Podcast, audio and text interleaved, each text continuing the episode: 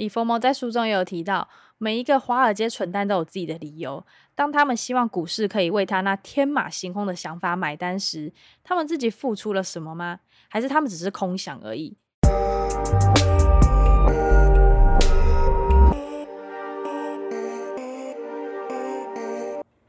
现在时间是二月九号午夜十二点二十分。您现在收听的是深吸一口气。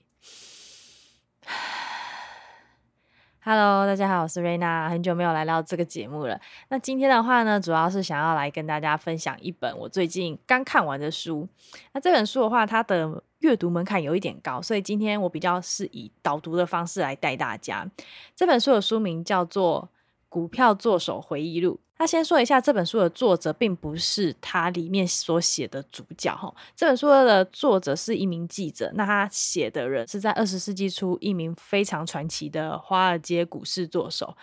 叫做杰西·李佛摩。大家可以 Google 一下就会知道他。那为了让大家知道他多么神，所以我就简单介绍一下他有什么样的交易背景。李佛摩活跃的年代是在一九零零到一九四零年间。那他是有经历过一次世界大战以及一九二九年华尔街股市大崩盘那个时候的人。那他并不是像巴菲特那样子的价值投资者，就是哦看到一家公司很好，稳稳买入，长期持有，并不是这样子。他是股市的作手，也就是等于说操盘手，所以他都是短期波动在进出的。看到股票有上涨的先机，就是大量买入。股票有下跌的先机，它就是大量放空这样子，所以可能跟我们一般的投资比较不一样，它比较算是投机客。但他在股市中操盘的绩效，真的只能用传奇两个字来形容。先说一下这个人，他曾经破产过八次，可是八次都重新站起来。那他最传奇的事迹是在一九零七年十月二十四号时放空华尔街股市，大赚三百万美金，而且空到就是整个华尔街的股市大崩盘。那时候，J.P. Morgan 的创办人还曾经打电话给李佛摩说，请他不要再放空了，不然整个股票市场可能会被摧毁。对，所以你就知道他有多厉害了。那他第二次的胜利是在一九二九年，哦，大家知道那时候是什么样的背景吗？就经济大萧条，华尔街股市大崩盘哦。如果你是在一九二九年买进股票，你要二十五年之后才可以回本，你就知道那时候的股灾有多么严重。他那时候就预料到了有这一次的股灾，所以提前放空，大赚了一亿美金。一九二九年的一亿美金，你们就能想象他到底赚了多少。当时美国一年的税收只有四十二亿，他一个人就赚了一亿美金哦，所以他真的是。很奇迹的作手，不过他也因为长期的操盘压力啊，导致自己有忧郁症。他晚年也因为婚姻不顺，在餐厅里面举枪自尽，吼，所以他的结局并不是特别好。这也告诉我们，就是赚钱的同时也要有命可以花啊，不然的话呢，你看像他这样子，也是唉，很可惜啊。好，不过那是他个人的生活，他所留下来的一些股市中操作的心法，还是非常有用的。先说一下，他的背景是一九零零年代那时候，所以他的心法能够流传到现在，而且还被现在的世人认为非常受用，就印证了他书里面第一章所讲到的：华尔街永远没有新鲜事。所以，如果在股票市场待够久，你就会发现，其实股票市场就是那样子。那既然前人们都已经帮我们看破红尘，也写好心法给我们了，当然就是要好好的受用啊。哦，不过先说一下，你看完这本书并不会变成股神哦，因为里面都是在讲心法。但是要记得一件很重要的事情，就真正能够成功的人都是非常有纪律的。你绝对不会看到一个成功的投资者到处都是去听别人的建议啊，然后完全没有自己的想法。他们一定都是做足非常多的功课。遵循着自己的方式去交易股票哦，毕竟每一个人能够承受的风险都是不一样的，所以才会一直强调，每一次我们在学习投资的时候，都要问问你自己的想法到底是什么，因为别人的投资方法永远都不可能完全适用在你身上。那因为我前面有提到这本书的阅读门槛比较高一点，所以如果你有兴趣的话，可以点击我们资讯栏的链接去购买这本书。但如果你怕自己看不懂的话，也没有关系，我今天就把书里面几个。每一个投资者都一定会遇到的盲点抓出来解读给大家听。首先呢，我们都知道李佛摩他有很多成功的案例，对不对？那当然，我们就要来谈谈他破产的案例嘛，你才知道说，诶，他到底是踩到什么雷，才会导致他有这样子的失败。他书里面有提到，他犯下的这个错，让他后悔了非常久，就是听信别人的建议去投资自己不熟悉的商品。李佛摩因为在一九零七年放空股票大赚三百万，因此在华尔街就非常有声有势嘛。那当然也会有各方的投资者就想要跟他交流。当时有一个被称作棉花大王的人，他叫做 Percy Thomas。那为什么这个人会被称作棉花大王呢？因为他借着棉花的期货大赚了非常非常多的钱。那那时候呢，他就有给李佛摩很多的建议啊，跟他说：“哦，你现在就是要买多棉花啊，怎样怎样怎样的。”结果呢？让李佛摩惨遭套牢，短短几周之内，因为这个建议破产，还负债一百万元，从此罹患忧郁症。所以你看，他借着实力赢来的钱，全部都败在别人的建议上面，这是非常非常会令人懊悔的。那我相信非常多人在股市上面也有这样子的经验，我自己也是啦。所以呢，我自己在操作股票的时候，是不会完全去听信别人的建议。就我会去听别人有什么样的想法，但我不会那个人说怎么做我就怎么做，即使对方有比较多的专业，或是即使对方的第一手资讯可能比较多，因为我们都知道任何人的任何投资建议不可能有百分之百准确的情况。当你在盲目的听从他人的建议的时候，你往往会忽略掉一件非常重要的事情，就是你自身的风险，因为每个人的风险不一样，所以对于对方来说。他那样子做所承受的风险可能只有一点点，但是对于你来说，可能是承受着非常非常大的风险。在这本书中，那个汤马士他其实是李佛摩的好朋友，所以李佛摩才这么信任他。而且汤马士也是在棉花期货这边是个权威。但是你看，最后他也是害李佛摩破产了，对吧？所以各位，你们在投资任何一样东西的时候，任何一样，麻烦一定要去清楚你到底在投资什么东西。OK，比如说。你要去买什么投资型保单，请去好好的看它到底在干嘛。你要去投资股票，请去好好的学股票市场是怎么运作的，一只股票到底要怎么分析。你要投资加密货币的话，请去理解加密货币到底是被发明出来做什么的。如果你对于你所投资的东西完全都没有概念，你就只是听信可能李专啊，或是谁谁谁的说法，就把所有的钱都给他了，最后赔钱的话是赔谁的钱？还是赔你自己的钱？不是吗？但在股票市场中，还有更糟糕的一群人，就是他连听分析都不想听，他就直接要你报一个名牌。李佛摩说，他最鄙视那些跟他要名牌的人。报名牌本身不是什么太大的问题，重点是报名牌的那个人，他应该要讲清楚他为什么要报这支名牌。那如果是什么内线交易啊，或者小道消息的话，那听名牌的人你自己就嗯好自为之，因为这个就一翻两瞪眼嘛。如果是假的，你就是没有。那如果是真的，你可能真的赚到。但另外一种名牌是他可能觉得这支股票不错，他想要长期持有，或是他觉得现在价位可以在短期间有获利。那么或许你可以听听看他的说法，但是对方的交易一定会跟你不一样，所以可能对方赚钱的时候你还套在里面也说不定。OK，所以名牌这个东西非常的模棱两可啦，大家要怎么利用的话，还是回归老话一句，你要有自己的判断。不过，以人类的心理学来说，相信别人其实是一件比较轻松容易的事情，因为你不用自己思考嘛。你要坚持自己的理念，反而是一件很困难的事情，因为你必须站稳自己的立场，而且不受外人的影响。我们都说环境大于意志力，所以你要能够抵抗环境是很困难的事情，但这不代表说你无法做到。好，所以。股票市场本来就是一个非常违反人性的地方，那要怎么样在这个违反人性的地方存活下来，并且好好的赚到钱，一直都是百年来的课题。不过有很多问题，其实前人们早就已经帮我们解答，只是大家在股票市场里面往往都会失去理智，所以才会常常出现什么追高杀低的状况。那书里面就有讲到说，诶，如果假如一只股票它突然从十二块飙涨到三十块。你可能就会想说，这只股票已经来到高点了，我现在不应该买。但这个时候呢，股价要继续涨到五十块，你又觉得不行，现在一定是高点了，我不能够进场买。但这只股票后来又涨到六十块、七十块、八十块，等到这个时候呢，有些人就按捺不住了，他会觉得不行，现在一定是一个要上车的趋势，我必须要买。结果呢，八十五块直接套在山顶，有没有觉得很似曾相识？不就是去年的长荣海运吗？先说一下，去年的长荣海运真的有赚了不错多的钱，所以他们的员工才可以领到四十个月的年终奖金嘛，对不对？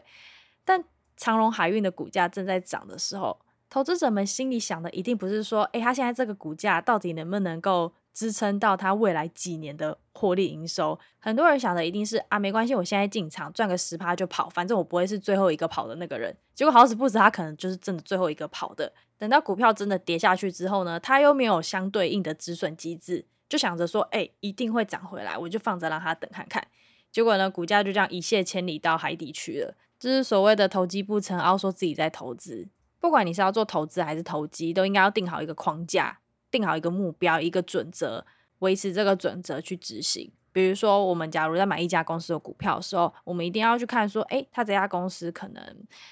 营收状况是怎么样啊？有没有负债啊？等等的。如果超过了哪些数值，我就一定不去买。要卖股票的时候也是一样啊，并不是说今天股票下跌，我就开始恐慌性的抛售。你应该想的是，它现在为什么下跌？那它下跌的理由跟我当初投资它的理由是一样的吗？如果你要等的话，你要给它多久的时间？你要给它几次的机会？亏损到了多少趴的时候，你会决定要放手？这些都是你在进场投资一只股票的时候，都应该要拟定好并且想好的事情，而不是在买了之后呢，才任由股价的波动去影响你自己的情绪，影响你自己的交易策略。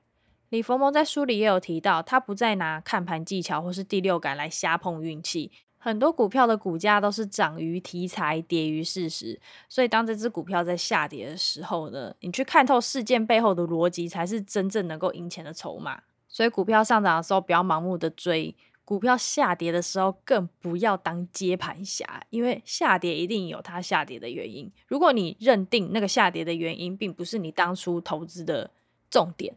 那么你的确可以考虑逢低买进，不过那也要等到整个大盘的情绪都消化完之后再去买入，会是一个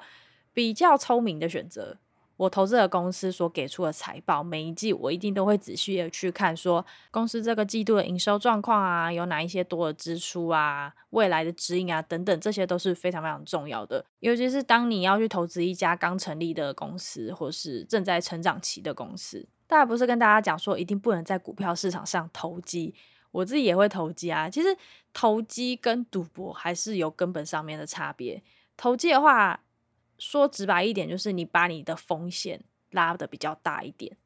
但是去渴望一个更高的投报。但一个好的投机客一定还是会做好自己的交易剧本，会想好说，诶，我什么时候要止损，什么时候要止盈，什么时候进场，我的风险报酬比又是多少，这些他们都会想好，那才是一个好的投机客。如果你完全没有做过任何功课，只是单凭着一些新闻啊，或是小道消息，就想着说啊，我这次冲一波一定就能够赚大钱，从此财富自由，再也不需要担心钱的事情，那我跟你说，你百分之九十九点九绝对会失败。如果赚钱这么容易的话，世界上不是早就全部都是亿万富翁了吗？李佛摩在书中也有提到，每一个华尔街蠢蛋都有自己的理由。当他们希望股市可以为他那天马行空的想法买单时，他们自己付出了什么吗？还是他们只是空想而已？这些人豪赌一场，所做的事情远远比深思熟虑的投机来得危险多了。所谓的投机，意味着冷静的分析现状，并且根据自身观点与分析结果，理性的去操盘。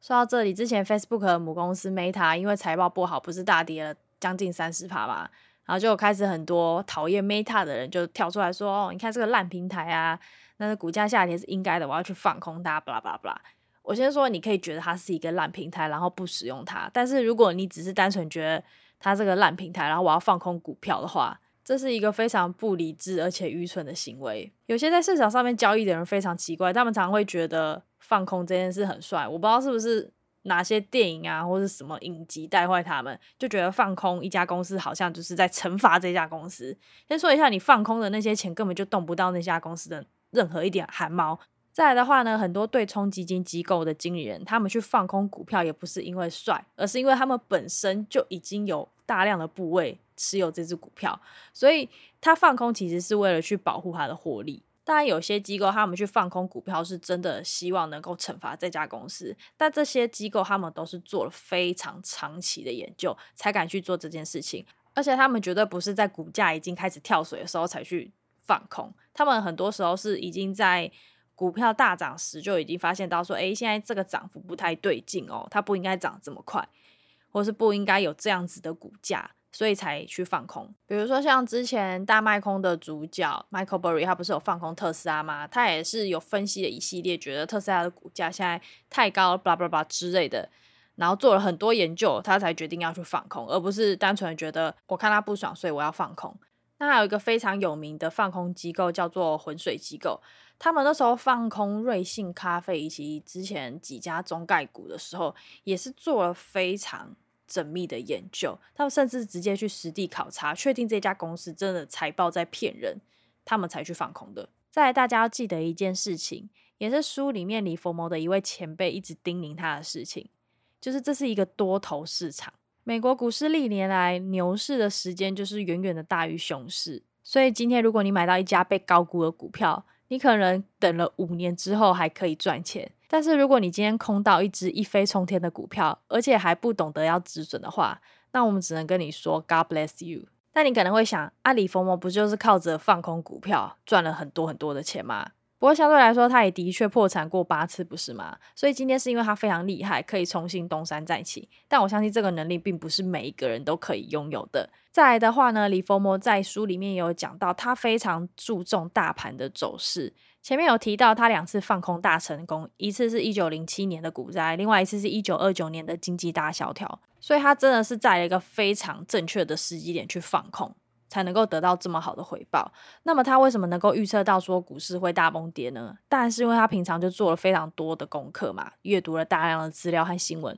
像电影《大卖空》里面那几位去放空次级房贷的主角，他们也是经过了非常多的研究，才去观察到说，哎，次级房贷可能会有这样子的问题。所以，当你突然灵感乍现，想要做出一个好像看起来很 fancy 的交易决策时，请先问问自己，你的功课做得够足了吗？很多人在进入投资市场时，也有一个通病和盲点，就是他们认为可以在股票市场每天赚取像是薪资一样的获利。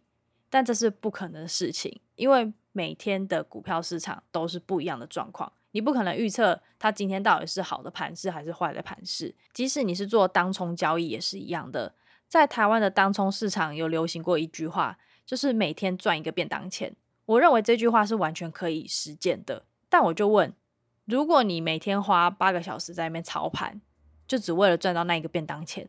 那你干嘛不直接去麦当劳打工就好了？时薪现在还有调高，不是吗？李佛摩在书中也有提到，股市不会为你的貂皮大衣买单。这个故事的背景是，他们交易所有一个人就跟大家打赌说：“哎，看一下今天能不能有人在短期交易中赚到一万块美金，然后拿这一万块美金去买貂皮大衣。”结果你们猜怎么了？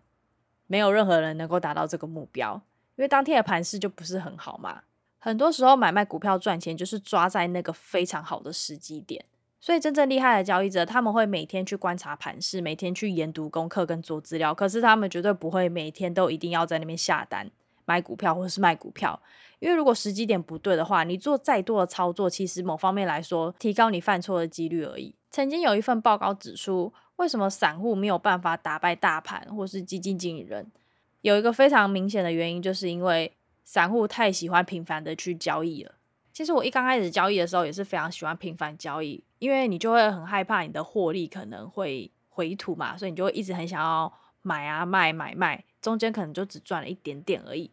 那当大盘直接大下杀的时候，你可能就是还是逃不掉，你就只能面临的被套惨的命运，就等于说，嗯，大的你赚不到，但大赔你也逃不掉。后来其实我发现到说。真的不需要每天去盯盘啊，或者是一定要做一些频繁操作。你只要专注在两件事情。第一个就是你投资的公司，它在开财报的时候，去看说它的基本面到底有没有改变，去看说当初你投资的原因到底还在不在。当然卖股票的时候也是一样，都是按照这样子的流程去判断。再来的话呢，就是去看整个大盘的走势。所谓的大盘，就是指纳斯达克指数啊，或是道琼指数，或是 S&P 五百指数，他们的。一个涨跌幅情况，大盘如果正在大下杀的时候，其实你是可以很明显的感觉得出来，因为那并不是一两天就会结束，有时候整个杀下来，你可能要经历个好几个月阵痛期，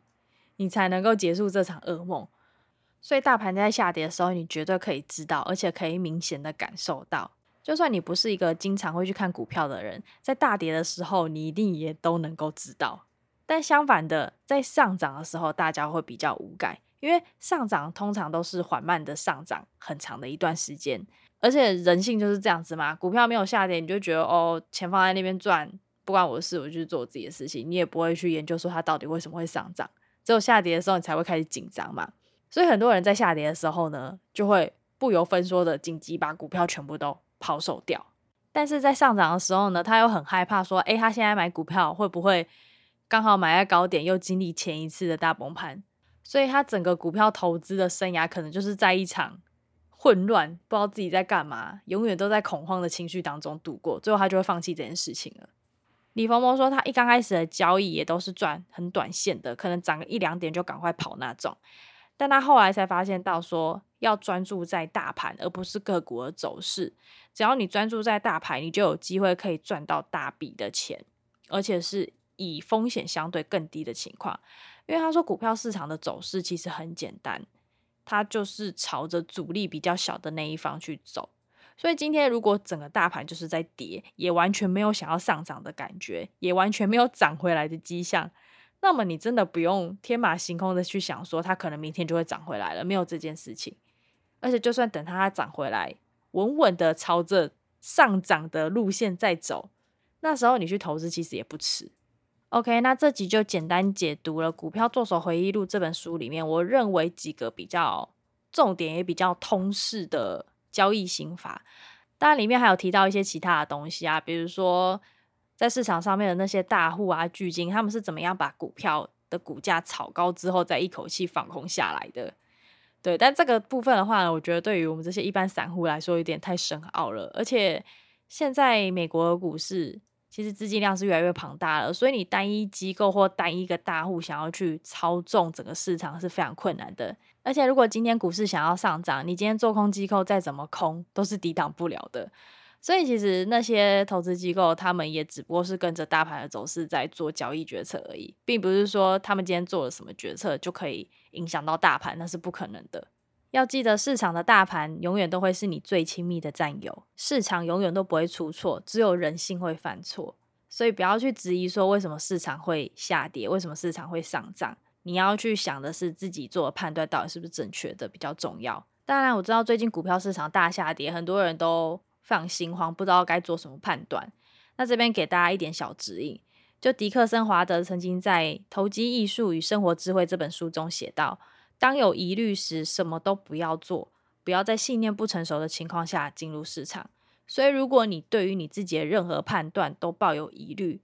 最好的交易决策就是什么都不要做。OK，那今天的节目就到这边啦。我最近看了蛮多投资相关的书籍和电影，应该说有点在复习吧。新的一年深吸一口气，其实也想要做一些不一样题材的节目。所以如果你喜欢说书这个类型的话，也可以在下方留言区告诉我们你的感想。如果你也有想看的书，但是不确定你自己能不能看得懂的话，也可以跟我们说，我就先帮你看，然后 整理一些读书的纲要或是导读，让大家可以更快速的去了解书里面到底想要讲什么。我知道网络上会有很多人整理投资必读的书单，但不得不说里面很多的内容，尤其是那些投资大师的回忆录啊，或是备忘录等等的。如果你是刚进入市场的新手，你可能会有百分之五十的内容都 get 不到，或是你不懂为什么这本书会被当成是一个投资的圣经。我也是之前有朋友在 IG 上面 po 说他看了《股票作手回忆录》这本书，结果不是看得很懂，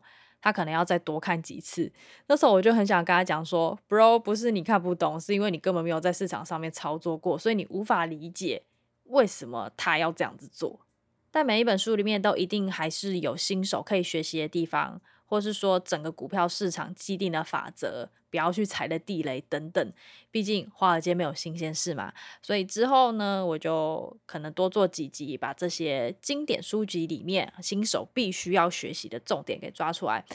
这样大家才不会买了书回来看，花很多时间，结果还是不知道书里面到底在讲什么。OK，那如果喜欢我们节目的话，不要吝啬在 Apple Podcast 或是各大 Podcast 平台订阅我们的节目，并给我们五星的好评。我们深吸一口气，在各大 Podcast 平台都有上架，所以可以依照你的手机系统需求去收听。那如果是想要更进一步认识我们的话呢，也可以点击资讯栏里面的链接，都可以找到我们的联络方式。OK，那我们就下期再见啦，各位拜。